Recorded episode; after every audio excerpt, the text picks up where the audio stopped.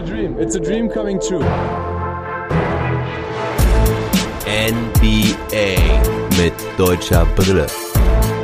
Von und mit dem einzig wahren Philly Fiddler. Long Wednesday Playoffs Baby Part 2. Hallo liebe Basketballfreunde, da bin ich wieder. Am Montag konnte ich ja keinen Long Monday machen, deswegen gibt's jetzt den Long Wednesday, also der Wochenrückblick inklusive der letzten beiden Tage. Die Tagesmutter fällt ja diese Woche aus, aber meine liebe Schwiegermutter kann sich jetzt mal um meinen Kleinen kümmern, so dass ich mal hier das Wichtigste aus den letzten neun Tagen zusammenfassen kann. Also ich gehe alle Serien für euch durch, nenne euch das Wichtigste, was ihr wissen müsst, was so passiert ist. Das Ganze natürlich auch so ein bisschen mit deutscher Brille. Auf die Spiele und Serien, die ich ein bisschen mehr gecovert habe in den letzten eineinhalb Wochen, werde ich ein bisschen weniger eingehen, sondern eher auf die anderen Serien, über die ich in den Daily Pods weniger geredet habe. Ich fange im Westen an, gehe dann zum Osten über und zum Schluss der Sendung nenne ich noch die Performance und den Flop der Woche. Vorab noch die Info, ich werde dieses Wochenende noch ein Trash Talk Table machen, steht aber noch nicht genau fest, wie und mit wem. Und ab nächster Woche sollte es dann wieder alles geregelt laufen. Das heißt, Montag den Long Monday, da habe ich dann auch schon einen Gast für organisiert. Und dann wird es voraussichtlich, wenn alles gut geht, auch Dienstag bis Freitag wieder ein Daily Pod stattfinden und zum Wochenende wieder der Trash Talk Table. Also das geregelte Programm. Diese Folge wird euch präsentiert von meinem Partner Spoof. Spoof ist ein Portal für Sports und Gaming. Folgt meinen lieben Partner doch auf Instagram, YouTube oder auf sportslove.de für alle wichtigen News und Updates aus der Sportswelt. So, und wir fangen jetzt an mit der Serie der Memphis Grizzlies gegen die Utah Jazz. Die Grizzlies hatten ja das erste Spiel überraschend gewonnen, aber die Utah Jazz sind wieder zurück. Donovan Mitchell ist wieder zurück und ist auch der wichtige Mann für die Jazz, der es auch letztes Jahr in der Bubble war. Er legt 28 Punkte und 4,3 Assists im Schnitt auf. Das Ganze in gerade mal 30,1 Minuten. Hat noch ein bisschen mit der Quote zu kämpfen, aber geht halt auch 9,3 Mal pro Spiel an die Linie. Da trifft er dann 89,3 Prozent. Ein anderer Spieler der Jazz macht allerdings auch sehr auf sich aufmerksam. Und zwar ist das Ex-Memphis Grizzly Mike Conley. Der hat nämlich das beste Net-Rating von plus 9,3 legt 20 Punkte und 10,3 Assists bei nur zwei Turnovern pro Partie auf. Conley war ja sehr, sehr lange bei den Grizzlies, hat eine relativ erfolgreiche Ära mit Marc Gasol zusammengeprägt in Memphis und hat sich jetzt vor kurzem auch dazu geäußert, dass er jetzt der Bösewicht ist dass man irgendwie immer der Bösewicht wird, wenn man besser wird. Er auf jeden Fall ein sehr entscheidender Faktor. Also gerade dieses Assist-Turnover-Verhältnis finde ich sehr, sehr beeindruckend mit 10,3 zu 2,0 Turnovern. Im letzten Spiel traf er auch zwei ganz wichtige Clutch-Threes. Die Jazz generell halt auch viel besser von der Dreierquote mit 41,1 Prozent. Im Gegensatz dazu haben die Memphis Grizzlies nur 31,9 Prozent Dreierquote, was halt auch an ihrem Star Ja Morant liegt, der auch überragend spielt, muss man sagen. 31 Punkte und 7,5 Assists. Dazu noch 4,3 Rebounds für seine Größe, sehr, sehr gut. Aber von der Dreilinie hat er wie die ganze Saison eigentlich schon große Probleme. Da trifft er nur 22,7% bei 5,5 Versuchen. Also da muss er sich auf jeden Fall noch verbessern. Dylan Brooks spielt auch wirklich sehr, sehr gute erste Playoffs. Vor allem offensiv hat er ganz schön dazugelegt. Er hat 25,5 Punkte bei 51,9% Wurfquote trifft den Dreier immerhin mit 33,3% bei 3,8 Versuchen. Aber die Jazz funktionieren halt jetzt so gut, wie sie es in der Saison gemacht haben. Sixth Man of the Year Jordan Clarkson hat 17,3 Punkte im Schnitt.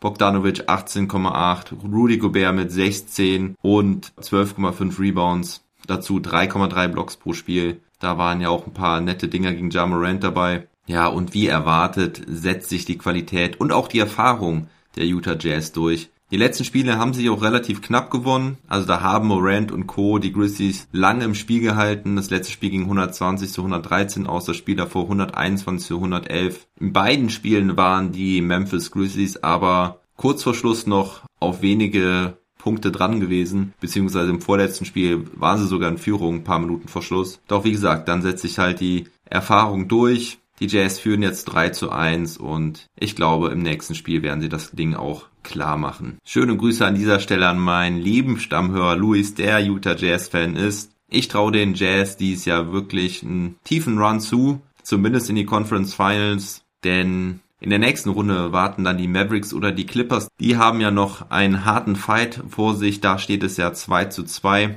Auf die Serie werde ich auch nicht groß eingehen, denn am Montag habe ich ja erst mit meinem Podcast-Kollegen vom Airball Podcast Andreas über diese Serie gesprochen, über dieses Spiel 4 auch gesprochen, wo die Clippers richtig dominiert haben. Das war als Mavs alles andere als schön, da zuzugucken. Da ging bei den Mavericks echt gar nichts. Da kam überhaupt keine Emotionen auf. Bei den Mavericks hat kaum was funktioniert. Luka Doncic ist angeschlagen, er hat Nackenprobleme. Und ihr werdet es kaum glauben, aber ich fühle so sehr mit den Mavericks, dass es mich heute Morgen auch am Nacken getroffen hat. Ich habe mir nämlich jetzt auch irgendwie eine Nackenverspannung, Zerrung zugezogen, kann meine linke Schulter kaum bewegen. Also ich habe tatsächlich, glaube ich, wirklich so sehr an die Mavericks gedacht in dieser Nacht, dass ich den Schmerz von Luca aufgesaugt habe. Denn er sagte auch bereits am Montag, dass es schon besser ist, hat auch die Verletzung nicht als Ausrede genommen, da hat eher Rick gesagt, dass er richtig, richtig Probleme haben musste, dass er gar nicht richtig über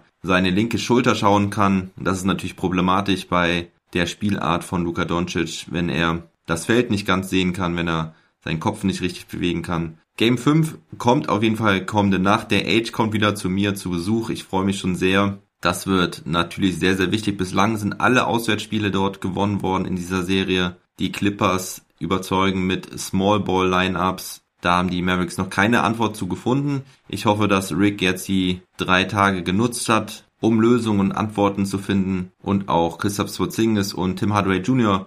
wieder besser ins Laufen zu bekommen. Heute Nacht um vier ist Game 5 und ich hoffe doch, dass die Auswärtsmannschaft wieder gewinnt. Maxi Kleber übrigens auch noch fraglich, also beide Luca und Maxi sind als wahrscheinlich gelistet, aber Maxi hat wieder Achillessehnenprobleme. Die hat er ja schon seit Wochen und ich glaube, das hat auch mit seiner miserablen Leistung in Spiel 4 zu tun. Ich hoffe, die medizinische Abteilung der Mavericks konnte da beste Arbeit leisten, um Maxi wieder fit zu kriegen. Achillessehne ist natürlich schwer zu behandeln, aber die medizinische Abteilung der Mavericks ist halt erste Sahne. Da sind schon viele Spieler zu den Dallas Mavericks gekommen, weil diese medizinische Abteilung ebenso einen guten Ruf genießt. Schauen wir weiter auf die nächste Serie, die hat auch deutsche Beteiligung und zwar sind das die LA Lakers gegen die Phoenix Suns und da gab es letzte Nacht eine richtige Schmach für die Lakers 115 zu 85. Da ging überhaupt gar nichts bei den Lakers, vor allem bei Dennis Schröder ging überhaupt nichts. Anthony Davis ist ja verletzt, ist in Spiel 4 mit Knieproblemen rausgegangen. Danach ging schon gar nichts mehr bei den Lakers. Aber in Spiel 5 hat man ihn umso mehr vermisst. Schröder mit null Punkten. So wenig hatte er in einer Playoff-Partie. Zuletzt bei den Atlanta Hawks. Er hatte neun Würfe genommen, keinen einzigen getroffen. Noch nicht mal irgendwie Freiwürfe gehabt. Vier Rebounds und ein Assist. Das ist alles, was man Positives sagen kann. Okay, er hatte noch null Turnover. Aber das ist natürlich überhaupt nicht das, was man sich von Schröder erhofft hat. Teilweise waren das auch ganz offene Würfe, die er nicht getroffen hat. Er nahm die Schuld auch nach dem Spiel auf sich, sagte, dass LeBron James da von vier, fünf Leuten quasi verteidigt wird in der Zone und die Bälle dann rausgehen und sie sie dann nicht treffen, vor allen Dingen er selber auch nicht. Und man kann sich schon fragen, was mit ihm los ist. Im letzten Spiel traf er auch schon nur drei aus 13. Vielleicht hängt es ja auch mit seinem Corona-Ausfall zusammen. So hundertprozentig weiß man ja immer noch nicht genau, was da Sache war. Auf jeden Fall hat er zwei Wochen nicht trainiert und nicht gespielt. Und vielleicht ist das jetzt so ein kleines konditionelles Problem, denn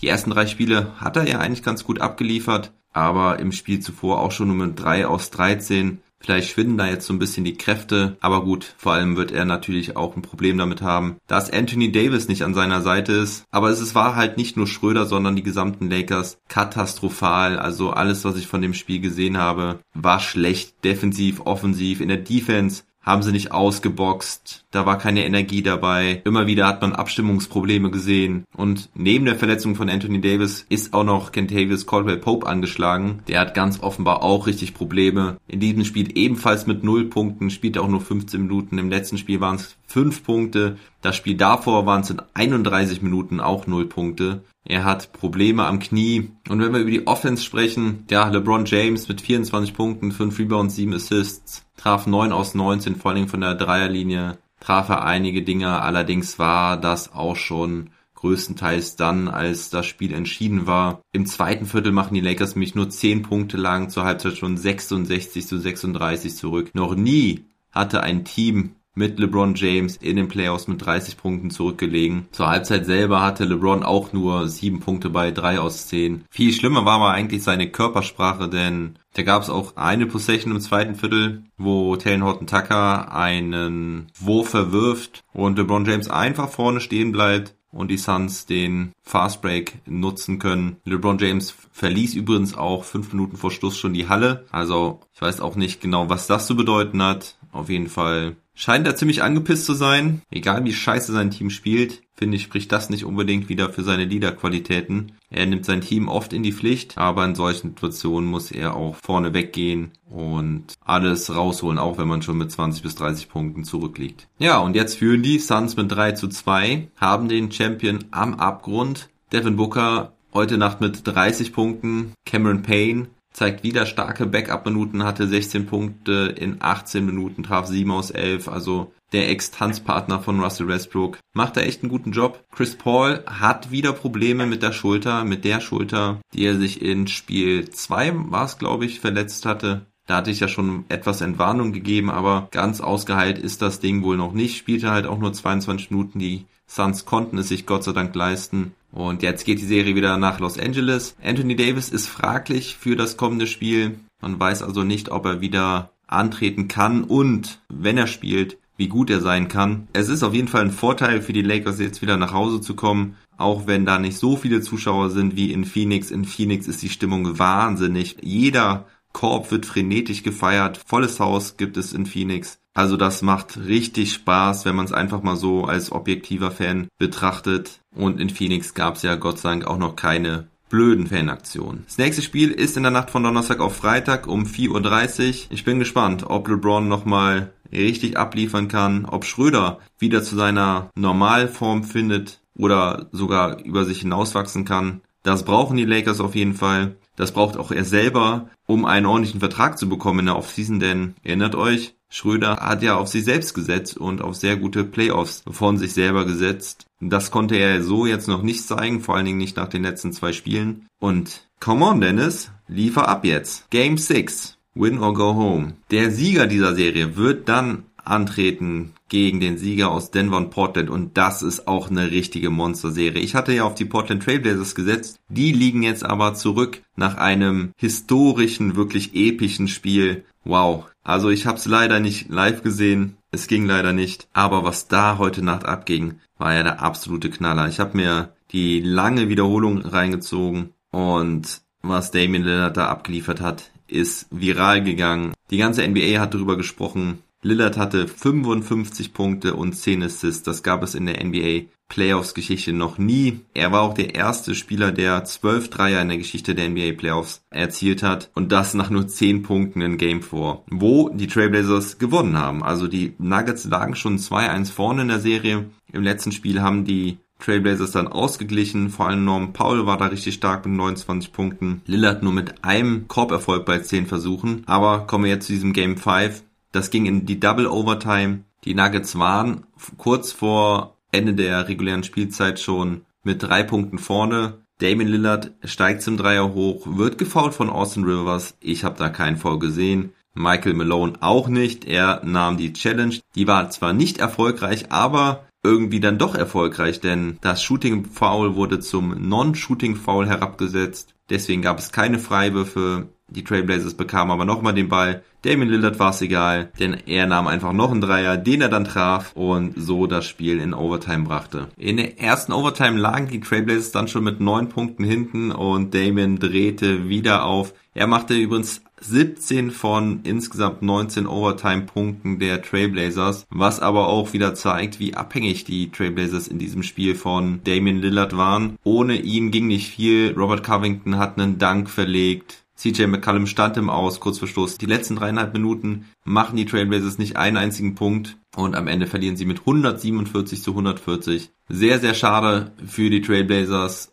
und ihre Fans, dass diese 55 Punkte, 10 Assists, 6 Rebounds, 1 Steal, 3 Blockleistungen, also auch die anderen Zahlen sind ziemlich gut. Nicht belohnt wurde. Lillard trifft 17 seiner 24 Würfe, 12 von 17 von der Dreierlinie. Er war nicht zu stoppen. Austin Rivers hat es einige Male versucht. In der Pick-and-Roll-Defense gemeinsam mit Nikola Jokic hat man da einige Schwierigkeiten gesehen bei den Nuggets. Dazu ging Lillard noch zehnmal an die Freiwurflinie, traf davon neun, hatte ein positives Plus-Minus-Rating von plus zwei. Die Bank der Trailblazers war das große Problem. Kein Spieler dort zweistellig. Carmelo Anthony mit nur acht Punkten, drei aus elf getroffen. Anthony Simons mit sechs, Hollis Jefferson mit vier und Ines Kanter auch mit vier. Die drei letztgenannten allerdings auch alle mit deutlich negativen Plus-Minus-Rating. Und auf Seiten der Nuggets Nikola Jokic mit 38 Punkten, 11 Rebounds, 9 Assists, 4 Blocks, aber defensive Schwächen hatte ich gerade angesprochen. Er traf 14 aus 31. Den vermeintlichen Game Winner traf Michael Potter Jr. aus der linken Ecke. Er traf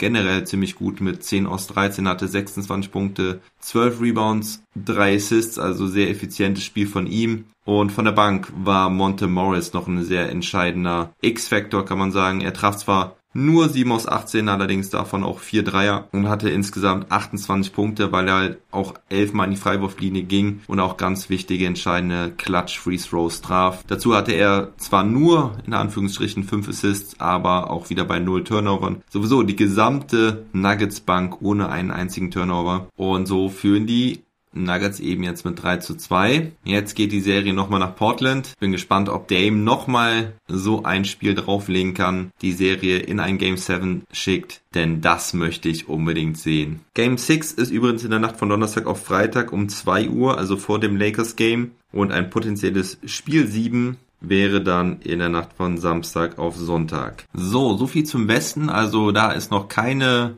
Serie entschieden. Alles noch sehr spannend, bis auf Utah gegen Memphis, das vielleicht schon fast entschieden. Im Osten, ja, kann man schon fast sagen, traditionell nicht so spannend. Fangen wir da mal mit der Serie der Washington Wizards an. Die Philadelphia 76ers waren schon kurz davor, die Washington Wizards zu sweepen, sind 3-0 in Führung gegangen. Spiel 2 und Spiel 3 waren ganz klare Angelegenheiten, wo Embiid dominiert hat. Spiel 2 ging 120 zu 95 aus und Spiel 3 sogar 132 zu 103. Aber dieses vierte Spiel könnte vielleicht nochmal Spannung in die Serie bringen, denn die Wizards gewinnen mit 122 zu 114. Rui Hachimura mit ganz, ganz wichtigen Punkten zum Schluss, traf einen, vielleicht den entscheidenden Dreier in der Crunch-Time, 45 Sekunden vor Schluss, hatte sowieso ein gutes Spiel mit 20 Punkten, 13 Rebounds und einem Steal und einem Block, traf 8 aus 12 insgesamt, Während Russell Westbrook und Bradley Beal so ihre Probleme hatten beim Scoring, zusammen trafen sie nur 12 ihrer insgesamt 42 Wurfversuche.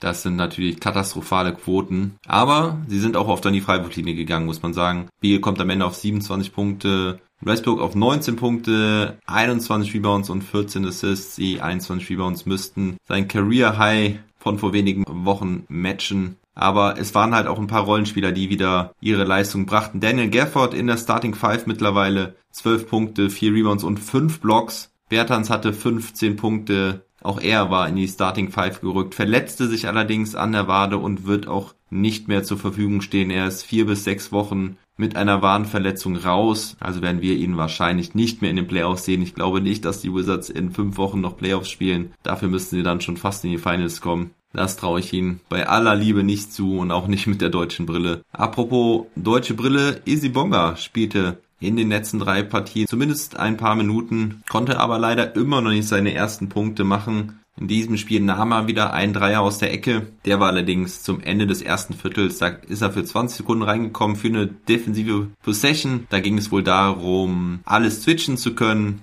Deckte da hauptsächlich George Hill, Tyrese Maxey, machte aber die Punkte und dann im Gegenangriff bekam Bonga dann den Ball mit einer Sekunde auf der Uhr. Die Verteidigung war da. Er warf leider einen Airball. Naja, aber relevante Playoff-Minuten. Immerhin, nachdem es in den ersten beiden Partien nur Garbage-Time-Minuten waren. Aber warum sage ich jetzt, dass dieser Sieg nicht doch jetzt vielleicht sogar was zu bedeuten haben könnte? Der Grund ist, dass sich Joel Embiid verletzt hat. Er hat Probleme mit seinem Knie, kam da zweimal schlecht auf, spielte deswegen auch nur elf Minuten und er ist für Spiel 5 als fraglich gelistet. Wir wissen noch nicht, ob er spielen kann. Wenn er nicht spielen wird, haben die Wizards ja vielleicht sogar noch ein paar Außenseiterchancen. Vor allem, wenn Ben Simmons weiter so seine Freiwürfe schlecht trifft. Denn er trifft bislang nur 25% seiner Freiwürfe. Also in absoluten Zahlen waren das 5 aus 20. Vielleicht sollten die Wizards einfach die ganze Zeit Ben Simmons hacken. Nur 0,5 Punkte pro Possession. Das wäre doch was. Da können die Wizards auf jeden Fall mehr Punkte machen. Also Simmons spielt gute Playoffs. Er hat 13,8 Punkte, 10,3 Rebounds, 8,8 Assists, nur 1,8 Turnover.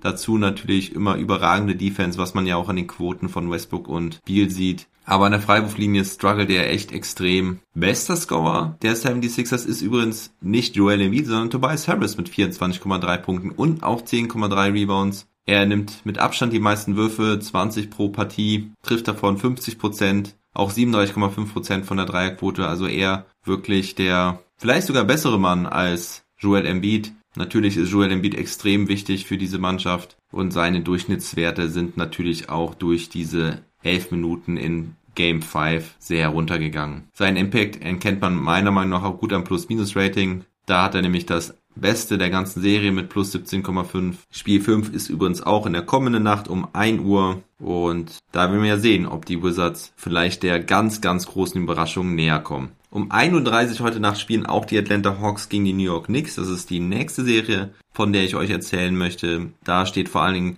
der Most Improved Player Julius Randle im Fokus, denn der struggelt auch weiterhin ganz, ganz dolle. Das ist wirklich sehr, sehr schade. Ich weiß nicht, woran es liegt, aber er trifft nur 27,4 Prozent seiner Würfe aus dem Feld. Dabei riefen die Hawks-Fans ihm noch die ganze Zeit overrated zu. Das macht sicherlich auch nicht besser. Trae Young liefert ab in seinen ersten Playoffs mit 27,5 Punkten und 10 Assists im Schnitt. Aber die Hawks kommen vor allen Dingen als Team super gut klar. Sieben Spieler mit mindestens neun Punkten im Schnitt. Bogdan Bogdanovic ist der zweitbester Scorer bei den Hawks mit 15,8 Punkten. John Collins mit 12. Gallinari mit 11,5 auch besser in Fahrt gekommen, nachdem die ersten Spiele nicht so gut aussahen. Und dazu noch die Henry Hunter, Kevin Huerta und Clint Capella, alle mit 9, irgendwas Punkten. Capella sammelt dazu fleißig Rebounds mit 13 pro Spiel. Außerdem hat er 2,3 Blocks, also eher auch ein ganz, ganz wichtiger Faktor für die Hawks. Ja, und bei den Knicks funktioniert eigentlich nur Derrick Rose so richtig. Er bester Scorer mit 22,8 Punkten im Schnitt.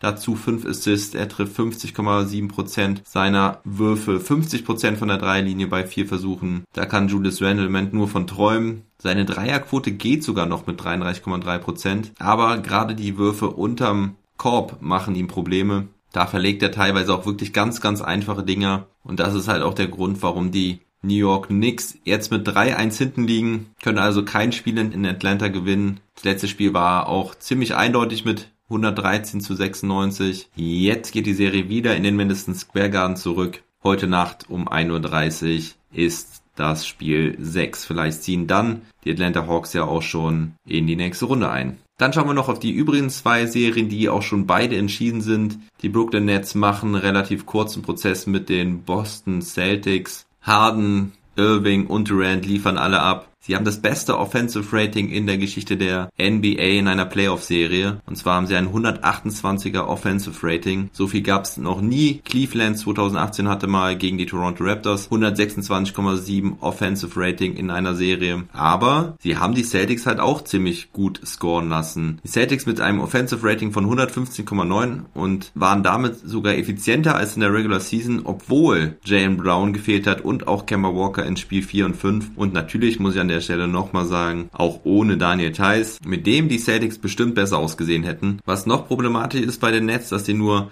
64,5% ihrer Defensivrebounds holen und jetzt demnächst gegen ein Team spielen muss, das beim Offensivrebounding auch ziemlich gut ist. Und zwar die Milwaukee Bucks, die haben nämlich 33,6% der möglichen Offensivrebounds gegen die Heat geholt. Das ist auch ziemlich gut. Schauen wir mal, ob die Nets da Probleme bekommen werden. Übrigens ist ja Kyrie mit einer Flasche beworfen worden. Der Boston Celtics Fan hat ihn nicht getroffen. Allerdings war eine weitere unschöne Aktion was ich aber erst im Nachhinein erfahren habe, ist, dass Kyrie Irving vorher auf das Celtics-Logo getreten hat. Also er hat Lucky the Leprechaun, also Lucky dem Kobold, das ist das Maskottchen der Boston Celtics, was ja auch im Logo drin ist, hat er ins Gesicht getreten nach dem Spiel und das war ein ganz, ganz klarer Move. Also da kann mir keiner erzählen, dass er das nicht absichtlich gemacht hat. Und vielleicht hat auch das den Fan dazu bewegt, die Flasche zu werfen. Ist natürlich nicht zu entschuldigen, aber auch eine Aktion von Kyrie, die total unnötig ist und natürlich schon ziemlich provozierend ist. Muss man jetzt auch nicht mehr daraus machen, als es ist, aber das wollte ich euch nachliefern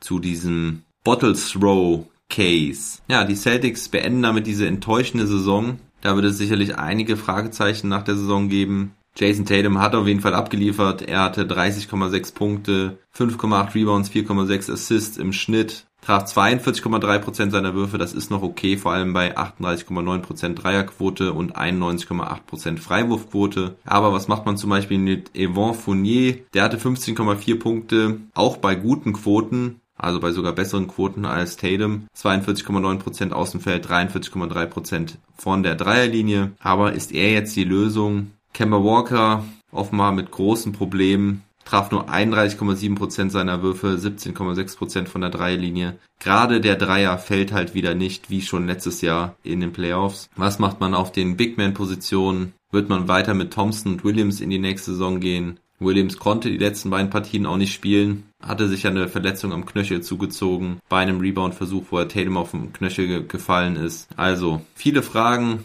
bei den Celtics. Vielleicht gerade mal noch die Stats von den Nets vorlesen in dieser Serie, in dieser historischen Serie 32,6 Punkte von Kevin Durant, dazu 7,4 Rebounds, 2,2 Blocks, 54,6% Wurfquote, 50% von der Dreierlinie. James Harden mit 27,8 Punkten, 10,6 Assists und 7,2 Rebounds. Auch er hatte zwei Steals, also er zeigt auch wieder, dass er Defense spielen kann. Seine Quoten auch überragend. 55,6% aus dem Feld, 47,5% von der Dreilinie. Kyrie Irving mit 24,8 Punkten und 6,4 Rebounds, hat nur 2,8 Assists, also agiert wirklich eher als der Shooting Guard, hat auch 49,4% aus dem Feld, 38,9% von der Dreilinie. Ja, also nicht so ganz überragend effizient, aber alle drei treffen auch über 90% ihrer Freiwürfe. Joe Harris mit 51,5% von der Dreilinie bei 13,4 Punkten im Schnitt. Also das ist schon sehr, sehr Wahnsinn, aber ich bin wirklich sehr gespannt, wie es jetzt gegen die Bucks aussehen wird. Da können wir uns auch schon auf das erste Spiel am Samstag freuen, also Samstag auf Sonntag um 31. Bucks gegen Nets.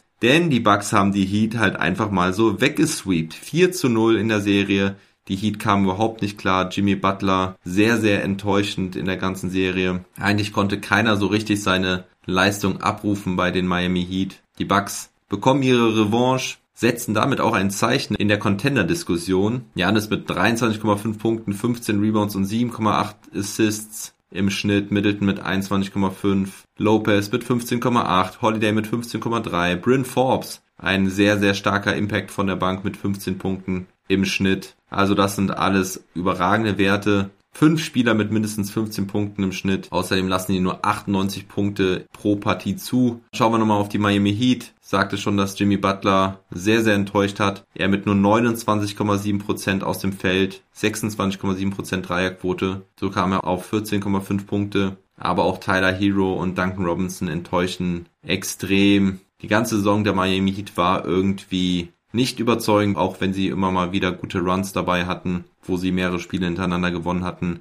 Robinson kommt auf 37,9%, Tyler Hero auf 31,6% aus dem Feld, das ist unterirdisch. Und da bin ich auch sehr gespannt, was in der Offseason passieren wird. Duncan Robinson wird Free Agent. Er äußerte sich auch schon, dass er sich den Markt anschauen wird. Also er will auf jeden Fall eincashen, denke ich. Das klang alles andere als nach einem Treuebekenntnis. So ein Mann wird auch sehr begehrt sein, vor allen Dingen in diesem Markt im Sommer, der nicht mit sehr vielen Starspielern gespickt ist. Ja, da muss ich mir auf jeden Fall nochmal meinen griechischen Kumpel George einladen. Da bin ich gespannt, was er zu sagen hat. Und ja, Bugs gegen Nets, das ist auf jeden Fall ein Neckerbissen. Ich bin gespannt, ob die Bucks mit ihrer Defense die Nets aushebeln können. Henry Jordan war übrigens nicht in der Rotation gegen die Celtics. Kann aber gut sein, dass er gegen die Bucks wieder in die Rotation rückt, um Defense unterm Korb zu leisten. Er spielte in der Regular Season auch immer wichtige Minuten gegen die Bucks, auch wenn nicht immer wirklich erfolgreich. Und damit kommen wir dann jetzt auch zu der Performance und zum Flop of the Week.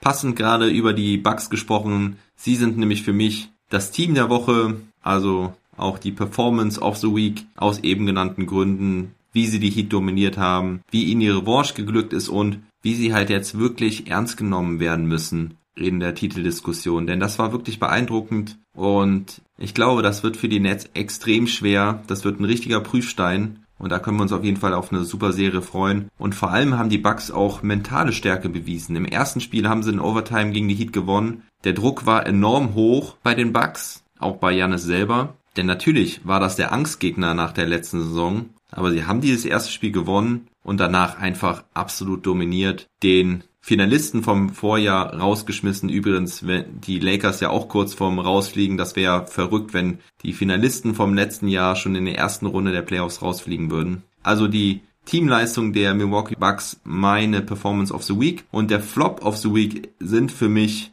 nicht die Miami Heat, die ich eigentlich schon benennen wollte, aber was hat mich am meisten diese Woche aufgeregt, sind einfach diese bescheuerten Fans, die meinen, auf sich aufmerksam machen zu müssen. Wichtigtour, die spucken, Flaschen werfen, aufs Feld laufen oder die Spieler mit Popcorn bewerfen. Zu dem Popcorn-Case habe ich ja schon einige Mal gesagt, dass ich das jetzt nicht so schlimm fand. Aber wenn das Nachahmer findet, ist das halt auch scheiße. Und ich weiß nicht, was den Fans da in den Sinn kommt, was sie meinen, wer sie sind. Vor allen Dingen die anderen drei Aktionen gehen halt gar nicht. Mit der Flasche hätte er Kyrie verletzen können. Das Spucken ist unter aller Sau. Und dass da jetzt in Washington noch ein Fan aufs Feld gestürmt ist, sich an den Ring gehangen hat. Und ich glaube, er wollte dann wieder rauslaufen, aber dann wurde er von dem Security Guard schön getackelt. Coole Aktion von dem, von dem Guard. Da hat er ihn schön flach gelegt. Ich glaube, Dwight Howard hat dem Zuschauer dann nochmal einen Spruch gedrückt. Aber da diese Aktion zu machen, um fünf Minuten Ruhm zu erlangen, finde ich einfach nur bescheuert. Deswegen ist das für mich der Flop of the Week. Ja, und das war es inhaltlich vom Long Wednesday. An der Stelle möchte ich mich nochmal herzlich bei denjenigen bedanken, die meinen League Pass Affiliate Link genutzt haben auf meiner Homepage.